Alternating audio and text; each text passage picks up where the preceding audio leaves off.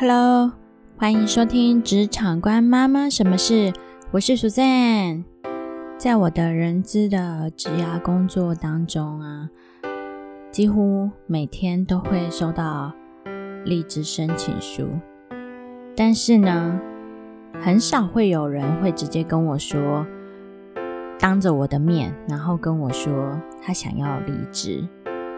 这部分是比较少的。那通常当着我的面，然后跟我提到他想要离职的那些人，其实我的印象都还蛮深刻的。这当中呢，有蛮多人就会提到说，我对于这份工作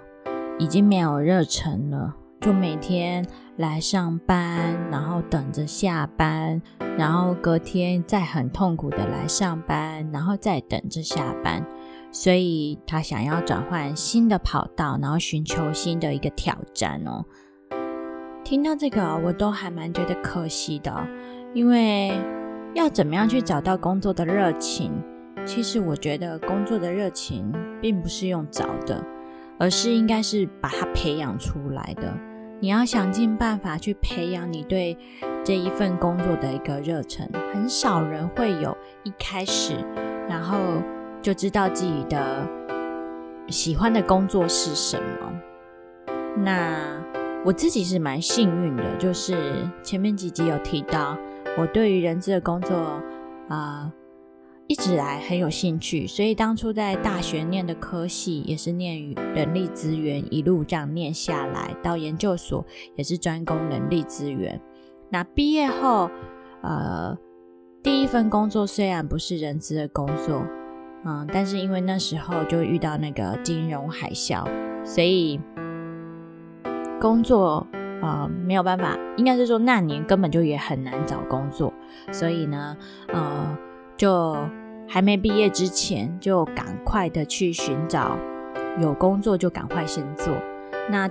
当时呃什么工作都找，那很幸运有收到一个 offer 是是在所有的 offer 里面是。啊，薪水最高的，那我就直接选择薪水最高的那一份。当然是选薪水最高的啊，反正都是工作内容还不晓得是什么嘛。但是职务名称如果是大同小异的情况底下，那直接先选高的薪水，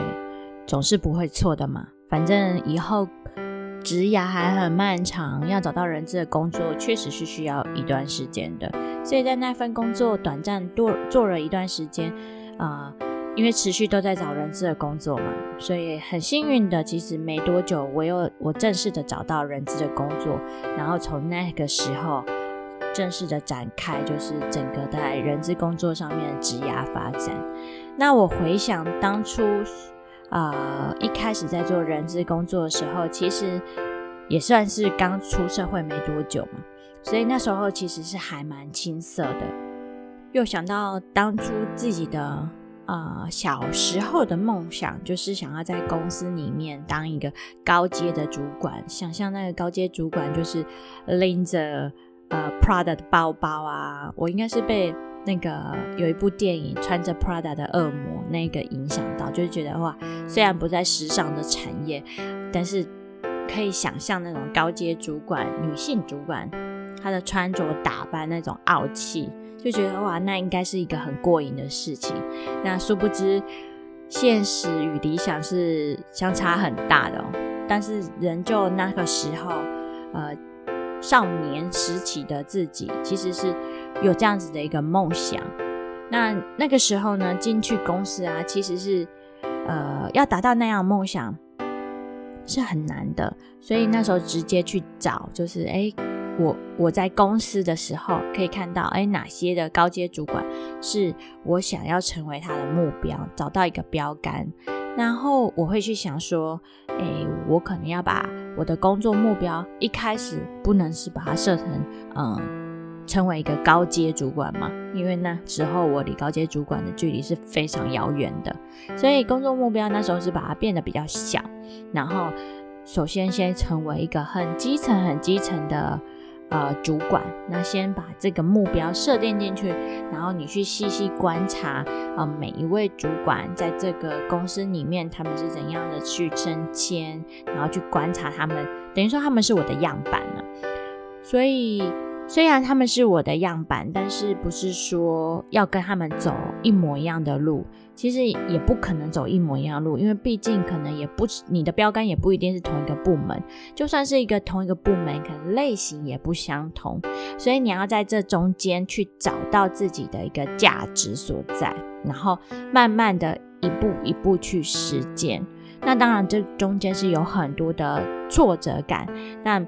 这不是最重要的事情。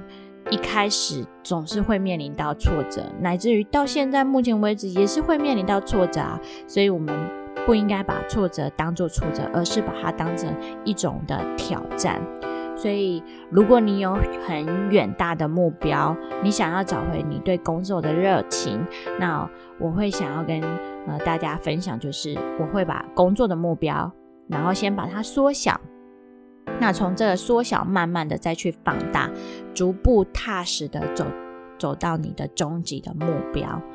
那这个会是因为你在走的这个过程当中，虽然会有刚刚提到会有挫折，但是因为你在这个路上前进，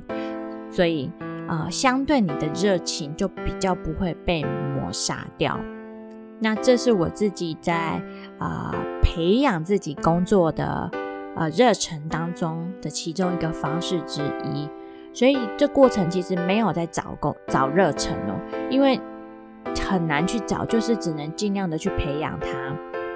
然后之前呢，也是会有呃人跟我提到说啊，因为他在公司发展也好不容易的，呃，能够有一个基层的主管，可是，在而后的过几年呢，一直以来都没有在更好的一个发展。所以呢，就有一个基层主管呢，在几年前就跟我提说，他就跟我说：“哎，苏建，我跟你说，呃，我现在想要离职。”然后我那一瞬间就马上的说：“哎，那你主管直属主管知道这件事吗？”然后那时候，呃，那个基层主管就跟我说，他还没有跟他的主管提。那我就说：“哎，不是都做得好好的吗？”你干嘛想要突然间要离职呢？他就跟我说，那时候他在公司已经做了三年多了。他就说，哦，因为我想要当厨师。那我就觉得很奇怪啊，你在科技这个背景啊，然后突然要转做厨师，其实我是真的不太相信的。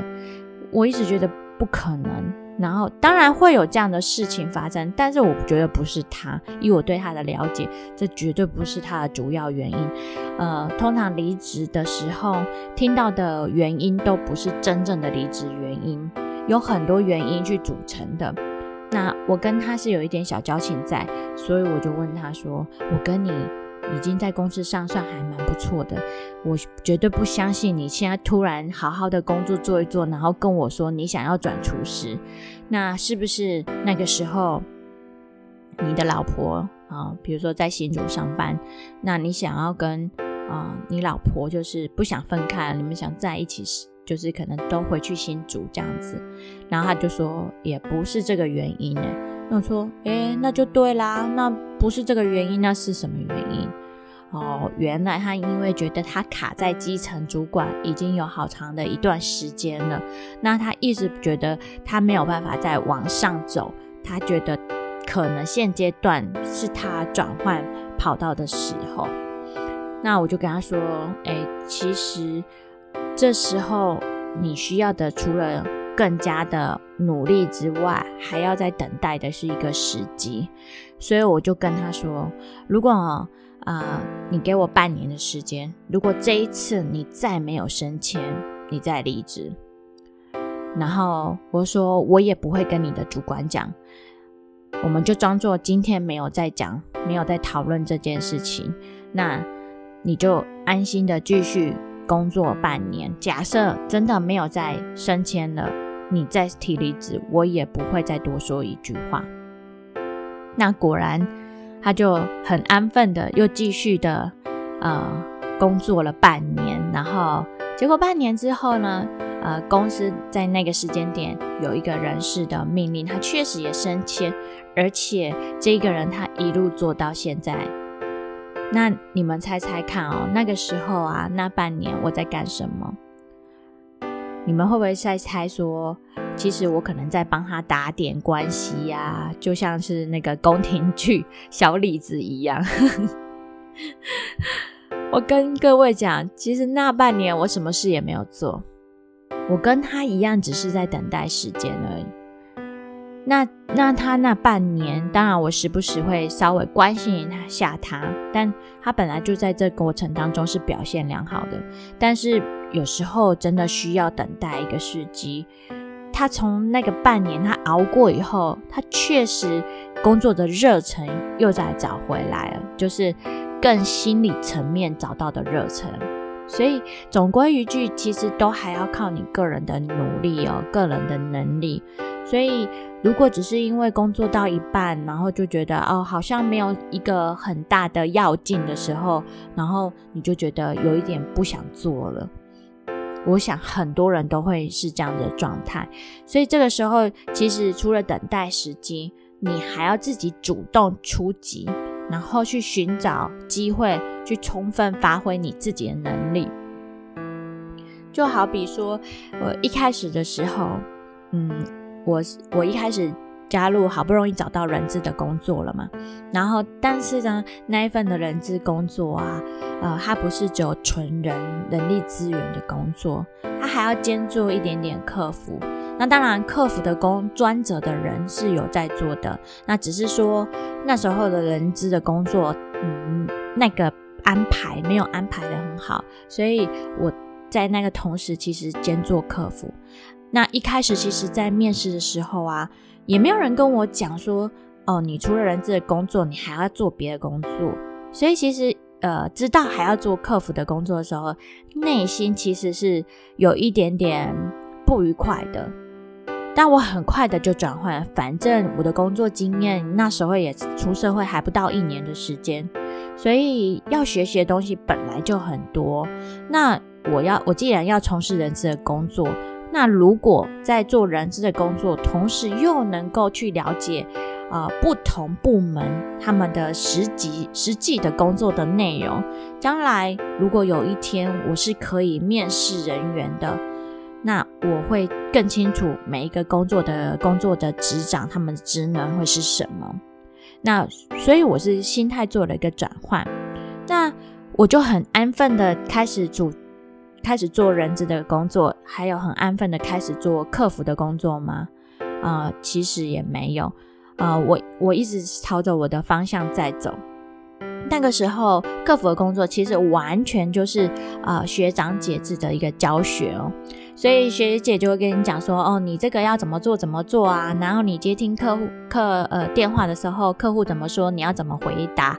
完全就是学姐。的一个口头的教学，而且那过程当中还要常常被学姐刁，你可能对于克服这件事情，你可能观念也不是很好的情况下，其实那个受挫感其实也蛮大的。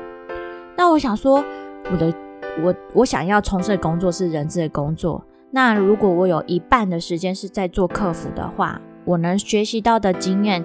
除了客服，我的人资经验可能也。不能说能够有很要紧的一个成长，那我就想说，我势必要慢慢的脱离客服的这一块，就是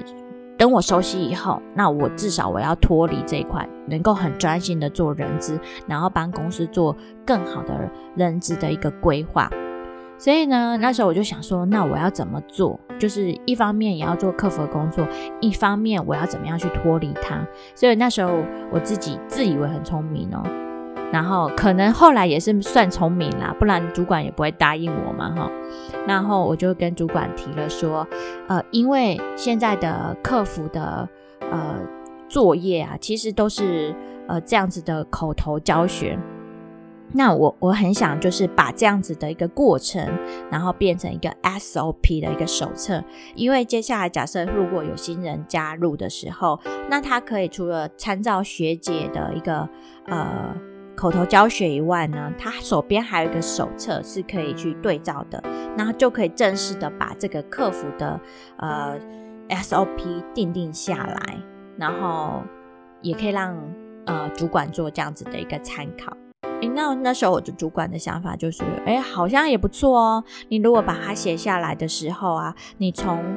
客服的工作，然后写出一个 SOP，以后如果有新人加入的时候，他就可以参照这个 SOP 啦。那我主管说啊，好啊，那你就去做。那我在做的同时，我就跟他说，所以我的客服的电话的接听量可能就没有办法到之前那么的多通，可能那时候可能有 KPI 值啊，然后你一天要接到几通电话，然后你解决了几个案件啊，那我主管就同意了。所以我就是。把这个客服的工作量慢慢的一个减少，然后形成用 SOP 的一个手册下去做。然后当我完成这个 SOP 的手册的时候，我完全也脱离了客服的工作，我就在这家公司很专心的在做人力资源的一个工作了。所以其实在这过程当中，就是想想方设法，然后去寻求机会，然后去想。看看你在这一份工作里面，你还能够有什么样子的转机？你还有什么可以贡献去，呃，去努力它，然后让它有一个更好的一个发挥，然后更能够实践你自己原本你想做的事情。所以很长时候，其实你只要静下来心来，然后问问你自己，真的要把心情沉淀下来，然后。到底呢？你想要的东西是什么？你的梦想是什么？那你这个梦想要怎么样子具体化？只有你自己才能够告诉你答案。那如果找不到答案，其实前几集我有提到，你可以去找到你的职场导师。其实职场导师真的也能够呃更了解你的个体的状况，然后更了解你的整个的一个呃事情的来龙去脉。可以给你更好的一个建议。好，那我们今天这一集的内容就到这边。那如果你有更好的想法，想跟我一起交流的话，那欢迎呃到我的 FB 粉丝团“职场观妈妈什么事”，然后来跟我一起交流吧。那如果还没有订阅我频道的观众朋友，请记得按下订阅，追踪我吧。那我们下次见，拜拜。